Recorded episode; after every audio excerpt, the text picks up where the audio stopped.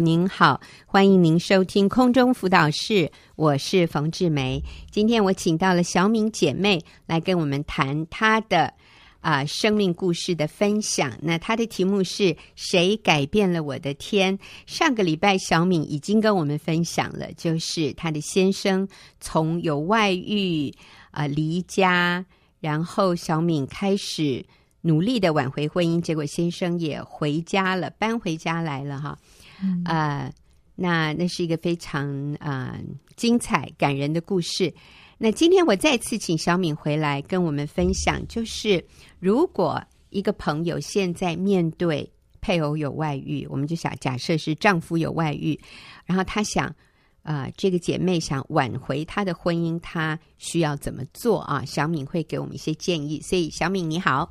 啊，冯姐你好，听众朋友大家好。嗯、是，我想小敏，你从一个过来人的角度啊，你走了五六年这样的一条路。你上次说一开始的时候是走路的速度哈，龟速。嗯，那现在是坐火车。火车对，对对。不过小敏说，你不要忘了还有飞机哦，可能以后会更快。所以我看到小敏是很有信心的。嗯、那这样子啊啊，你可不可以给？目前可能正在走这条困难的路的朋友，就是他的配偶有外遇，可能他的配偶要告离婚，他的配偶嗯搬离开家了，然后跟他非常的对立啊、敌对，甚至不给钱啊，就是要逼迫他离婚。那、呃，走在这条路上的朋友，你会给他们什么中肯的建议呢？嗯，首先我会归纳几点。第一个就是不要做傻事，嗯、不要做傻事。那你可不可以为傻事下一个定义？像我上个礼拜有讲到，我一哭二闹三上吊，全部都用，嗯、而且更夸张的是，我在我孩子的面前都做做这样子的表演。嗯、其实自己受伤，孩子也受到很大的伤害。所以我觉得，其实，在当下，真的你的情绪是很难够控制。嗯，但是你不能够控制情绪，你必须要控制行为。哦，因为你的行为会影响到你身边爱你的人。嗯，嗯对你。就是你的先生目前不爱你，他不会 care 你，所以你做再多，其实他都不会理你的。嗯，不要妄想用这些行为去撼动他，或者是去改变他，那是不可能的。所以一般哈、嗯、会用这样激烈的手段的人，他做这些事情的目的是想因此给对方压力，或者让对方可怜我，嗯、我我去上吊。然后你就会被吓到，或者你会同情我，你就会回转。对，就是想要改变对方，可是就对方就已经不爱，不当下已经不爱你，嗯、根本不会在意你做任何事情。嗯、甚至我的先生那时候还诅咒说：“你去死啊，没有关系啊。嗯”所以他们已经都不 care 了。所以你真的做这件事情，只会伤害自己，还有伤害那时候爱你的人。是我记得还有一个姐妹，她说那个时候她就因为先生都很晚很晚回家，所以有一天她就假装昏倒在。家门口这样子 就躺在地上，嗯、说：“那先生开门看到他，会不会同情他一下啊？看看他是不是还好啊？把他抱起来啊？”对啊，结果哪有那个人？男人打开门看到他横躺在门口，就跨过他去，就进房间了。嗯、他说：“害得我都不知道我要继续躺在那里还是爬起来。”对啊，所以啊、呃，其实。这是叫傻事啊！真的傻，让让自己也下不了台，因为以为对方还在意你，其实那个时候他的心已经不在你身上了。是对，所以不要做这些事情。还有呃，所谓的傻事哈，我想我在这里也提一下，嗯、也包含找征信社啊，嗯啊，可能这个小明你没有做啊、哦，没有没有，对，嗯、但是有一些人他会花钱找征信社，嗯，嗯，或者。就是，呃，他自己去跟踪，或者他去找第三者谈判。嗯，那我们都不建议你做这样的事，对，因为这样的事只会激怒对方，让对方觉得，对，你看他就是一个这么难相处的人，他就是这么可恶的人，他就是在背后要捅我一刀的人，所以这个女人。太可怕了，他我不能再跟他同居下去，因为这些做法只会造成两造更深刻的对立。对，嗯，所以小敏讲的不要做傻事啊、哦。那我们在这里，嗯、这是第一个，我们先提醒朋友不要做的事。嗯、对。第二个的话，我会比较建议，如果可以的话，我们要参加一个小组。嗯，呃，可能听众朋友有发现，在上个礼拜我的分享一直提到小组聚会，一直提到小组姐妹给的很多的建议。嗯、呃，因为在当下你的心情混乱的时候，你会找不到正确的方法。嗯，哦，我要讲的是正确的方法。有很多人可以改变自己，但是他会把自己变得更暴怒，或者是变得更有。呃，更优越感，更压更压制先生，嗯、或者是变到反正是不合神心意的方向去，这个改变其实并对呃对我们的婚姻是没有加分效果的。那所以你参加的小组如果一直鼓励你去离婚，嗯、那我想你也要考虑一下。哦、当然，呃，你参加小组要求你离婚，那这个。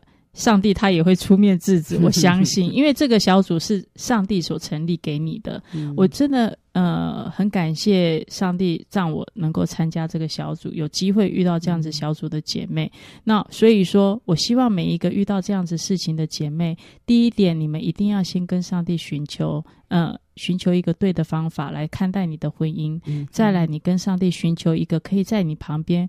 扶持你、鼓励你的人，嗯，不见得是说一定要一群人，但是至少要有一个，嗯，让你在需要的时候，你可以找对方法。是是，那就请记得，这个人给你的方法啊、呃，如果是造成关系的撕裂、嗯、对立、猜疑，那可能就不合适。当然，你要找的这个帮助应该是啊、呃，鼓励你。去追求和睦，嗯、去重建，去挽回，对而不是去撕裂。哈，对。那其实小敏也有提到，当时先生告你，嗯，结果呢，你们去调解庭，嗯，啊，那个调解员他的方向是什么？他的方向是劝离不劝和，嗯、甚至他跟着我先生一起骂着我说：“啊，你这个。”要钱的女人，你就签一签嘛。你反正我也都知道你最终目的是什么，大家都摆在台面上讲就好啦。你干嘛这样子坚持？就是其实那时候蛮受伤的，嗯，对，嗯、因为我就觉得我已经坚持上帝的心意啦。小组的姐妹跟我讲不可以离啦，可是为什么上帝你派这个调解员来给我调解成这副德性？对，嗯、那时候是有埋怨的。嗯、可是上帝做事都有他的法则，因为。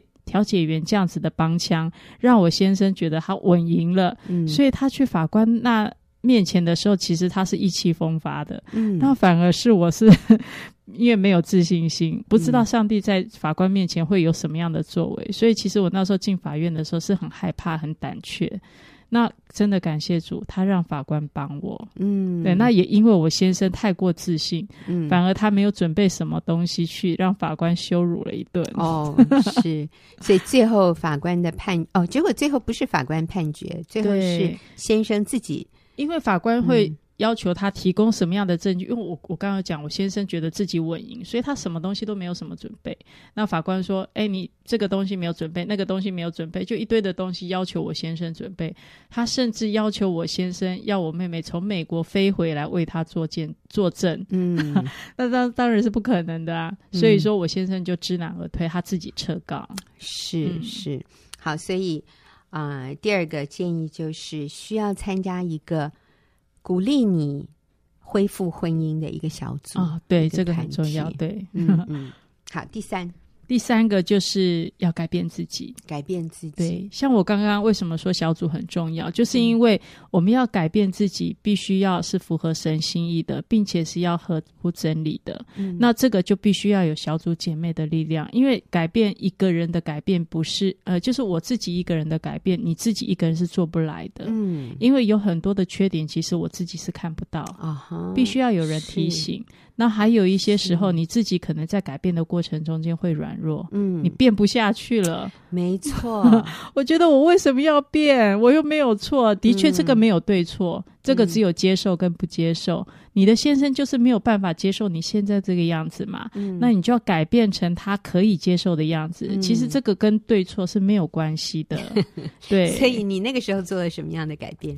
我其实我以前讲话是比较理性的，嗯，所以上个礼拜有听的姐妹应该觉得哇，这个人写的简讯怎么这么肉麻，或者是怎么这么温柔？No，这个东西我以前从来不会做。其实我们是有样本的，对，我都是照本宣科，完完全全一字不漏的 po 上去。是 是，嗯，但是那个表达了你的心声。是表达我的心声，而且其实我也要改变自己，愿意去传它。对，因为我以前的骄傲，让我不愿意这样子委屈自己去做一个小女人。嗯嗯，以前我们是公主、欸，哎，对不对？啊、还要有公主病，我还要跟你低声下气，我还要跟你耐声耐气啊，那个我做不来。对，我们觉得有失颜面哈，嗯、但是其实上帝透过这些我们生命里面的挫折，也是让我们学习谦卑。嗯对，也是让我们的生命更成熟、更成长，嗯，然后让我们成为一个比较可爱的女人吧。那我想，小敏夫妻关系讲到温柔的部分，那我们也会想很重要的一个就是夫妻的亲密性关系。嗯，那在这个部分，你觉得你有做一些改变吗？嗯，有。嗯，其实呃，我先生搬回来的时候，并没有立刻跟我。发生一些亲密关系，嗯，那是一直到回来之后半年吧，嗯，有一次就是呃因缘际会，他就跟我发生了一些、嗯、呃肢体上面亲密的关系，嗯、可是其实并不舒服，嗯，因为他那时候满脑子想的不是想要爱你，嗯，他还是想要跟你离婚，只是他有身体上的需求，嗯、这样子。帮你当做一种工具使用，所以我这个是你的解读啦。啊，对对对。可是其实不舒服，嗯，所以我那时候在小组聚会的时候，我有反应，嗯、说真的让我很不舒服，嗯、我应该要拒绝他，我应该要用什么样的方式避免下一次这样子的接触。哎，没想到我那群小组姐妹太可爱了，说好棒哦！哎，你真的这样子好大的进步哎，这样一直鼓励我。我说天哪，这样也叫棒？怎么会这个样子？甚至有姐妹她居然说下次你主动，嗯，这怎么可能？我被动的被动的时候我都这么受伤了，更何况主动？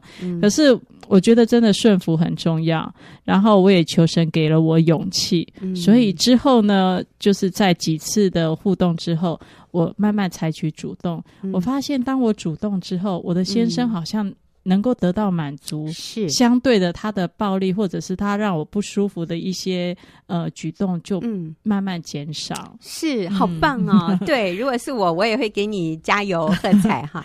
那我我来说明一下。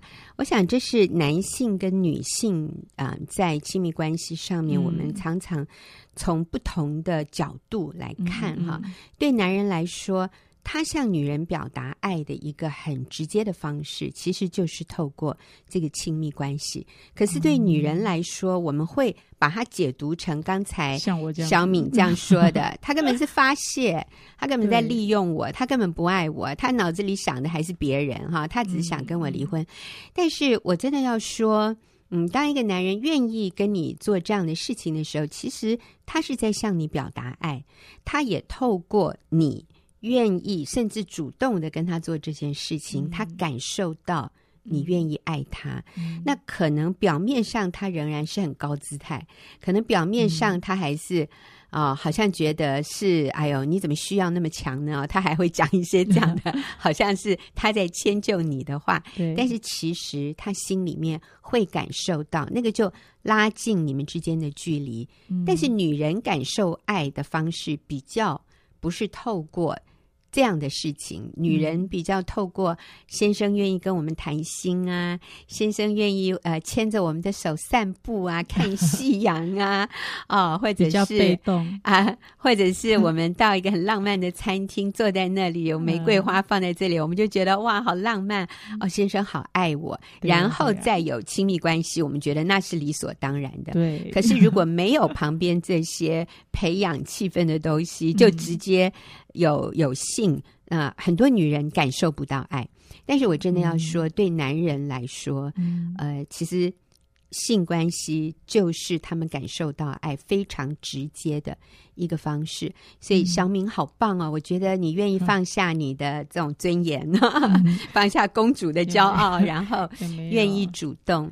我相信你先生感受到了，嗯，嗯，其实这个要跟我等一下讲的第四点，选择不受伤也是有关联的。嗯，我们就进入第四点，选择不受伤。对，因为其实当下你说他跟我在发生亲密关系的时候，我有没有受伤？讲实在话，我的心好受伤，因为就像冯姐讲，我是一般的女人，嗯、我觉得他真的把我当工具。嗯、可是当我进入到小组的时候，他们都哇起立举手 在那边欢呼的时候，我想，哎，怎么了？发生什么事情了？然后透过他们的鼓励。我选择不受伤，我觉得哎、哦，这个是对的事情，嗯，这个没什么，这个是正常的。对，夫妻本来就是要做这件事。那我为什么要受伤呢？对，所以我就选择好放下，而且我要采取主动。Amen，、嗯、加油！所以其实我觉得真的就像冯姐讲的，很多的时候，其实我们受伤是因为我们不明白，嗯哼，我们不知道，那我们也不知道先生的想法，我们只知道自己的想法，那就自己的立场，嗯。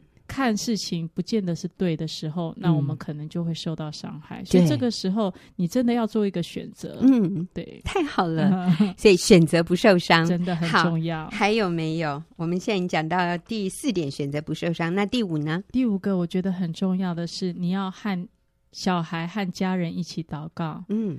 因为，嗯，我不知道，可能是我发生事情的当下，我失去理智。我在我有讲到，就是我一哭二闹三上吊，我都在我小孩子面前上演。嗯嗯、所以，其实我的孩子那时候跟着我一起受到伤害，甚至他们可能受到的伤害更严重，嗯、因为是妈妈加上爸爸。哦，对，所以我其实在这个部分，我对我的小孩是有亏欠的。那当然，我跟我的小孩。从现呃，就是从那时候开始，当我发现自己的状态不对的时候，嗯，我来到上帝的面前的时候，我也把我的孩子一起带到上帝的面前，嗯，那我就常常在夜间的时候跟着小孩子一起为他的爸爸祷告，当然也请他们为我祷告，嗯，因为我相信只要我的情绪是稳定的，我的态度是正确的，对。那我的小孩他就能够在一个爱的环境中长大，嗯，那我的孩子他也能够有能力爱他的爸爸。嗯，嗯，所以我们晚上是常常跟我跟小孩子就围一个圈圈，手牵手的祷告。哦，嗯哼，那我都跟我的孩子讲说，爸爸现在因为迷路了，所以他没办法回家。嗯，那我们呢，现在用祷告来帮助他点点亮道路，嗯，让他能够知道回家的路在哪里。是，嗯，我觉得好重要，就是妈妈不是。愁容满面，然后每天哀伤，嗯、每天啊、呃、很苦读，然后很自怜。嗯、我觉得妈妈是带着盼望，带着能力、喜乐，然后带着这种啊。呃同理爸爸的心哈，爸爸是迷路，而不是咒诅他，而不是带着愤怒在那边控诉他，嗯，而是说，那我们一起来为爸爸祷告，让爸爸可以找到回家的路，还中间有一点幽默哈。我觉得这个会影响孩子，让他们也带着盼望，带着信心来一起信靠神。对。而且我常常都跟我的姐妹讲，我的孩子真的是我的战友。嗯，他们 他们反而不是我要照顾的小孩，他们就是跟着我一起打仗的朋友。嗯，就觉得、嗯、哎，真的感谢上帝。对，所以他们也一起见证爸爸回家。对，对现在爸爸回家了、嗯，所以他们也真的惊艳到上帝垂听祷告。真的，嗯、他们也是常常感谢主挂在嘴边啊。嗯，对，嗯，所以他们不是呃。带着指控爸爸的态度来看爸爸，而是说：“嗯、耶，好棒哦！”从来没有，对，他们都很爱他的爸爸。对，所以我想这是妈妈扮演很重要的角色。嗯，好好，最后一点，你给听众朋友的建议是？一定要亲近神，亲近神，对，嗯，而且是要自己单独的跟神做亲近，嗯，因为其实人总是有自己的偏见，嗯，还有人有些时候因为人跟人之间的相处，他会觉得啊，我应该要站在你的角度，有同理心之类的，反而就不会站在上帝的眼光来看待这件事情，嗯，所以必须要给自己静下心来跟神亲近的机会。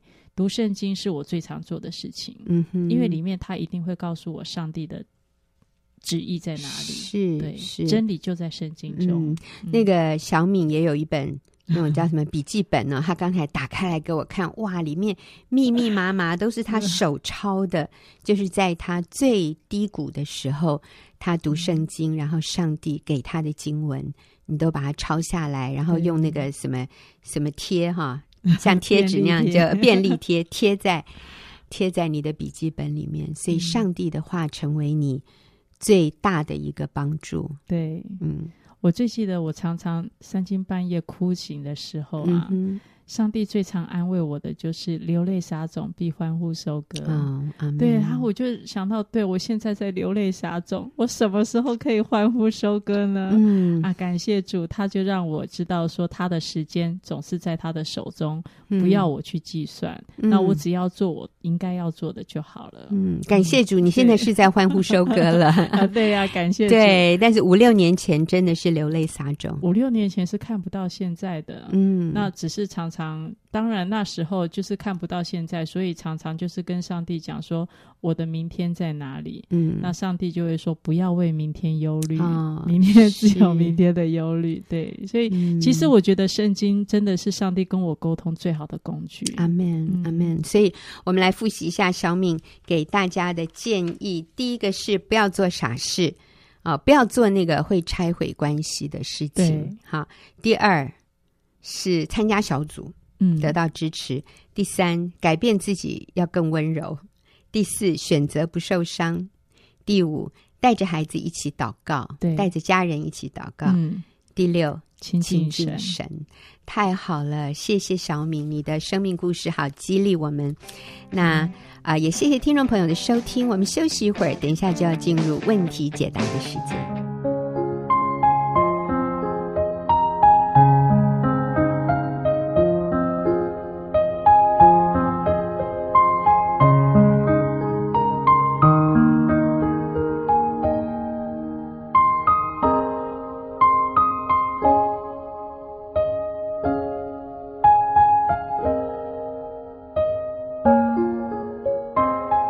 友，现在又到了我们问题解答的时间。您所收听的是空中辅导室，我是冯志梅。今天跟我一起回答问题的是李秀敏。秀敏你好，冯姐好。是，那秀敏是我们啊、呃、学员妇女施工啊、呃、的一位非常资深的组长啊，她也非常有智慧。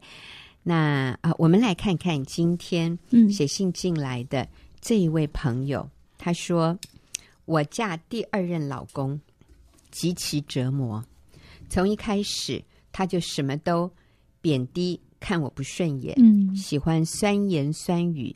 好的时候很好，嗯、呃，他之前，所以这个你就发现了说，这个婚姻里面就是起起伏伏。嗯、这个男的情绪不稳定，对对，好的时候还好，嗯、还是相处不错啦。是，可是呢，啊、呃，不好的时候就常常贬损他啊。嗯他继续说，他之前从事业务，后来自己业绩不好，离职，又怪我害他没有工作，真的好累。他总是愤世嫉俗，跟我任何一个朋友无法相处。他很爱拿前夫调侃我，又很爱做些事情报复我，让我难过。我对他越放纵，他越得寸进尺。到底该怎么办？我们家是基督教的。他也很爱批评基督教，又自称是神。跟他说啊，这样说不好，他就会更挑衅。这样的婚姻，我真的不知道怎么下去。嗯啊，所以啊，秀敏感觉到他是呃第二个婚姻，目前也很困难。嗯啊，他当然没有提到第一个婚姻怎么样，但是很明显的，呃，他对他嫁的这第二第二任老公。嗯，有很多的，怎么说呢？他觉得在这个婚姻里面，其实他很很痛苦的，嗯、不知道要怎么走下去。是，嗯，是感觉到真的就是那个言语的伤害好像很深，嗯，啊，会让这一位太太，嗯、呃，真的是很受伤。嗯，他说极其折磨哈，我我想应该就是那个感受是真实的。嗯嗯，但是我觉得，嗯，我们可以从一个角度来看，先生为什么会有这些反应？嗯，对，我觉得感受到这一位先生是对这位太太充满了不安全感。嗯，怎么说？嗯，我觉得一个自我价值、自我形象不是很健全的，不管男人女人、嗯、啊，就是自我形象不是很健全的人，他所散发出来，就是他所带出来的东西，是一个很偏激、很不健康的。嗯，透过言语也好，透过一些行为也好。嗯，嗯你刚才说。嗯一个自我价值感不健全、自我形象不健全的人，嗯、他的言语和行为有的时候会比较偏激。那所谓自我形象不够健全、不够健康，嗯，这个意思就是说，一个人他很自卑，是他觉得自己不够好，嗯，他并不是那么喜欢自己。其实他对自己有很多的不满，对，嗯、不接纳。对，嗯，其实他里面是没有安全感的，是，是。他非常需要别人的肯定，是。因为他不太能自我肯定自己，嗯、就是他比较缺乏自信，是。他比较自卑，是。那这样的人通常在人际关系上面反映出来的就是啊、呃，你这里说他愤世嫉俗，嗯，就是他也会挑你的毛病，嗯、可能跟你交往的时候，你觉得他。还不错，可是，一旦结了婚，嗯，两个人成为那个一体的关系的时候，他就会开始挑剔你。嗯，那其实是因为他很挑剔他自己了。是，嗯，呃，就是他会透过贬低别人来提升他里面的自我价值。嗯，就是那个，那是一个错误的方式。嗯，就他一直贬损你，然后证明自己好像比你好。嗯，其实，嗯，呃，如果是一个健康的自我形象、清楚明白自我价值的人，他不需要透过这些，嗯，他什么都不需要。去攻击，去去证明什么？他就是一个有价值的。是，所以我在想说，哎，我们可以从这个角度来看，这位先生是里面充满了不安全感。在表面，我觉得，嗯，一个自我形象不健全的人有，嗯，可能有两个很大的不同的反应，一个是畏缩，嗯，好，一个一个是逃避，嗯，一个是。就是表面上看起来是一个攻击，嗯，就是像这位先生，就是他会用一些言语攻击一些，嗯，好，嗯，这些酸言酸 酸语让别人不舒服。嗯，是，其实我觉得背后一个动机就是他很渴望被爱，嗯，他很渴望被注意，嗯，然后他很渴望，我觉得他一直在散发出一个讯息，就是，嗯，嗯，他很渴望被接纳，是。对。不过，有的时候啊，嗯，我们会有一种错觉，就是我们会认为，像刚才我们讲到这样的比较自卑、没有自信的人，一定是他的学历比较差，嗯，或者他的成就比较低落，嗯，啊，或者他赚钱的能力。啊，比较就他赚的钱比较少，所以他比较自卑。其实不一定哦，对，跟这个没有关系，嗯、对，没有关系的。所以一个人他很可能是呃高成就、高学历，甚至高收入，嗯，他仍然。有可能在婚姻里是这样的表现啊，所以这个我们在这边提一下。OK，继续。嗯，所以我我觉得说，这位先生很需要这位太太。嗯，对我，我我我在读这个问题的时候，让我想起啊、呃，也是学员出的一本书，叫你叫做那个《爱你耍脾气的孩子》，嗯，就是他会在太太面前一直用这种方式博得注意，博得。安全感，嗯，我觉得他一直在试探你是真的爱我吗？嗯、而且特别是在这种第二、第二次婚姻的里面，我觉得有很多的。呃，猜忌有很多的不安全，嗯，对，我觉得这是一个，我我们要说第二次婚姻里面充满了这些，比第一次婚姻里面的难度更高、复杂，对，更复杂。二次、三次婚姻真的就是比第一次要来的复杂，对对。嗯那嗯，我我觉得就是这位太太需要做的就是不断的让证明，就是不断的回应他，用对的方式回应他。如果你去接受这些他的攻击、他的挑剔，然后你又很受伤，我觉得这个就变成一个恶性循环，你们的关系就会一直恶化下去。嗯、你真的是要去拯救这个婚姻、拯救这个关系，你必须要在基督里面，你你要把自己的价值确定好，你不要你的价值不呃不要因为先生讲这些，好像你就变得没价值，嗯、好像你就。你就是像他说的这样子，你就变得愤怒，嗯、变得生气，然后无法跟他建立正确的关系。嗯、我觉得你要先去经验，呃，上帝在你里面，没有人可以拦阻你。上帝爱你，嗯、上帝在你里面那个无条件的接纳和那个上帝创造你的那个价值。嗯，我觉得你要先去经验这个部分，你要先确定你自己，嗯、你才能够去帮助你的先生。所以在这里，我们就强。强调一点，就是你不可能透过你的配偶，嗯，来感受到你那个真实的价值，因为你的配偶他也好需要你去肯定他，他不完美，对，他是一个有困难自我肯定的人，嗯、那他怎么可能来肯定你呢？是，但是很多人带着这样的一种期待进入婚姻，嗯、就是。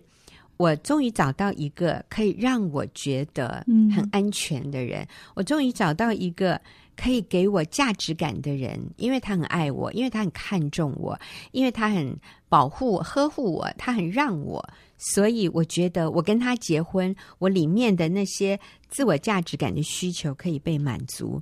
殊不知，嗯、对方跟你结婚，他也 对你有对这样的期待。嗯、当一个人。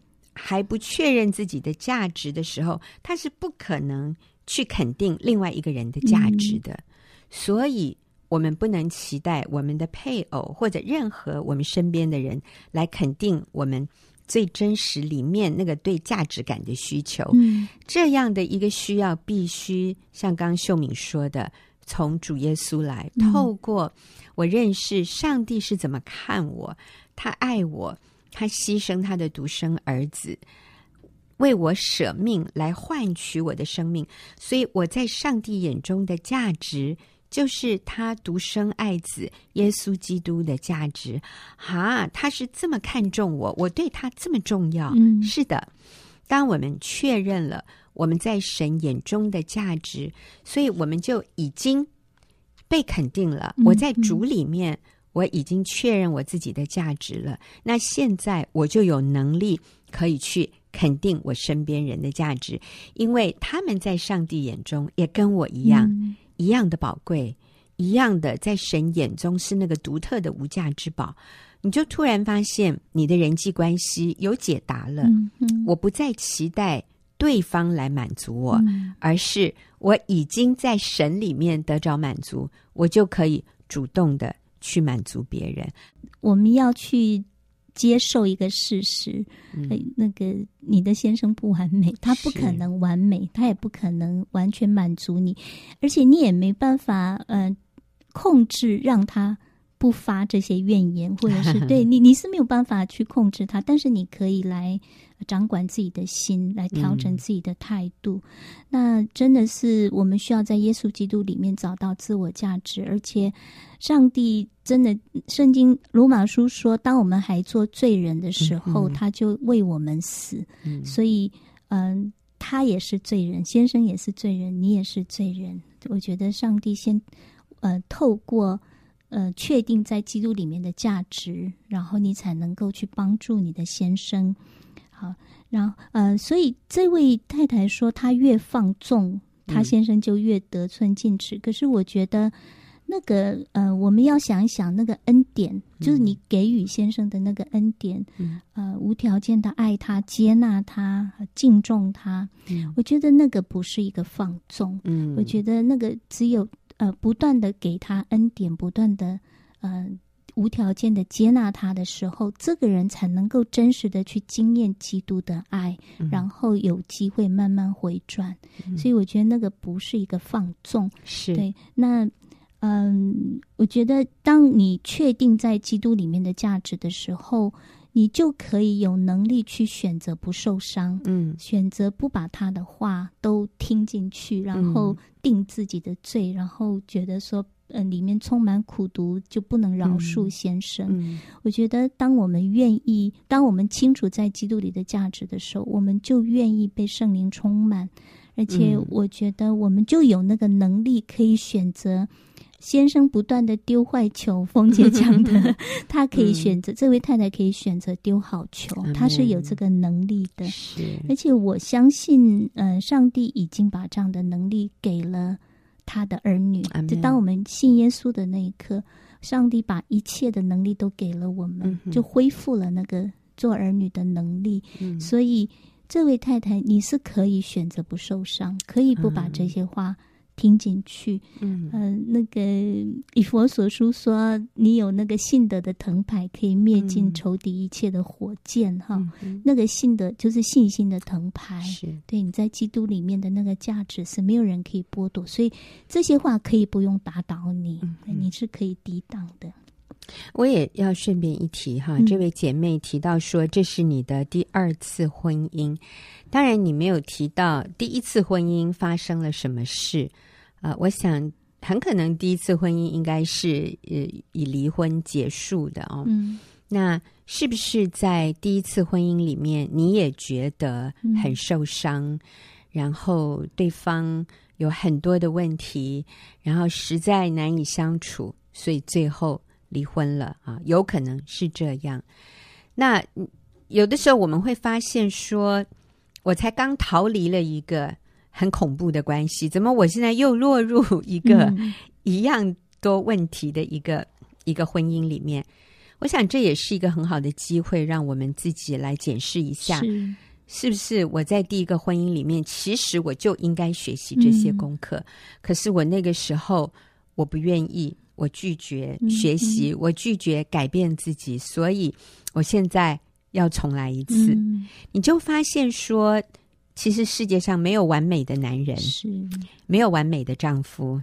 你第一个先生有他一套的问题，你第二个先生有另外一套问题。嗯、可能第一个先生啊、呃，赌博欠债，不务正业，可是第二个先生天天对你三言三语，嗯、你最后真的不知道是哪一个更痛苦哈。嗯、那无论如何，我们就谦卑的来学习神在今天这一个婚姻的盟约里面，他要我们学习的功课。那当然，如果你是在第一次的婚姻，嗯、我们绝对鼓励你就不要用离婚来解决问题。我们发现离婚没有解决问题。嗯、你看这个。第二次婚姻的姐妹，她说极其折磨。嗯、我不确定她是不是能用这四个字来形容他的第一次婚姻。嗯、可能第一次婚姻还没有这么折磨，也说不定。是啊，但是就不要再想用离婚来解决问题。嗯、我们就谦卑的在上帝面前说：“好，主啊，我愿意，我愿意改变，嗯、我愿意成长，我愿意接受。是现在这一个不完美的。”一个关系，我的先生不完美，说真的，我自己也极其不完美。那我愿意成长，你来帮助我。那我觉得这就是一个转机的开始。是，只有这样子，你的人生可以开始往上走。是，不然的话，真的就是一个恶性循环，嗯、一个大漩涡，就是好像越来越。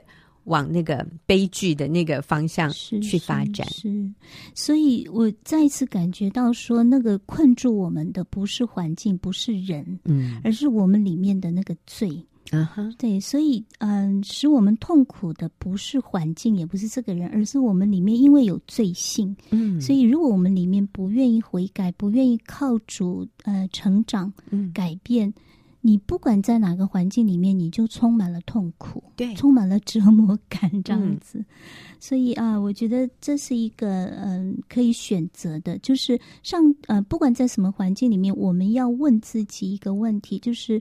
我有反映神的形象吗？嗯，我有学习像基督一样吗？嗯，那不管这个人怎么待我，当然他有他的问题。我不是说这个先生都对，他绝对有他自己的问题，嗯、的确他错。嗯，但是我们不能掌控别人，但是我们可以问问自己说：嗯、那我有反映基督吗？我有什么地方还可以再反映神的形象改变，嗯，对，我觉得这是，我觉得有上帝真好，就有出入，嗯、你不会被困在一个像冯姐讲的那个漩涡里面，好像无解，很无奈，嗯、好像你只有用离婚再一次解决问题，嗯、你可以不必这样，对，任何一个不管是婚姻关系啊、呃，或者是呃财务关系，我觉得真的就是你确定你是在基督里面，你一切的问，你一切都有出入，这样子，嗯嗯。嗯是，所以，嗯，我们给这位姐妹的是不要离婚啊，嗯、然后就是你对她的包容啊，我们不需要用放纵这样的一个观点来看，嗯、其实我们是忍耐宽容，就像神也百般的忍耐等候我们回转啊，上帝也不是啊不在意我们。犯罪，他非常在意，而且他付了极高的代价，是他让耶稣为我们的罪而死。但是，他在忍耐等候我们回转，不愿意一一人沉沦哈，乃愿人人都悔改。那这个不是上帝在放纵我们，嗯、而是他用他的恩典、他的慈爱、他的怜悯，在等候我们回转。是他在宽容我们，他不要呃，他决定不按我们的罪孽待我们，是乃是按着他的恩典、他的慈爱在宽容。等候我们的回转，嗯，所以我觉得这位太太，你也可以想一想，你的先生除了你描述的这些以外，他有什么优点值得你欣赏？嗯，我想一定有，因为他是上帝创造的，就一定有。嗯，那我们不要定睛在那些缺点的里面，我们可以呃看他的优点，然后我觉得就是不断的。给予他赞美肯定.我相信他里面接受到这些被爱的感觉肯定，然后他里面的这些负面东西会越来越低，越来越减少。是，来最后秀敏，你用那个星星跟太阳的故事 做一个结束。是，是，这是我曾经看过的一个，嗯、我不晓得是不是一个真人真事，我不知道，反正就是有一对老夫妻，他们结婚多年，感情非常好，所以有人就访问这位太太，就说为什么你那么。呃，你跟你先生关系那么好，我知道你先生很多缺点。然后这位老太太的回应就是：对，的确，我的先生的缺点像星星一样多，他的优点就像太阳一样只有一个。嗯，可是太阳一出来，星星都不见了，所以我只要看太阳就好了。所以我只要看他的优点。是我看到他这一个优点的时候，哎呀，那那些缺点算得了什么？是，嗯，所以焦点。放在对的事情上。好谢谢秀敏呃跟我们一起回答问题也谢谢听众朋友的收听我们下个礼拜再会。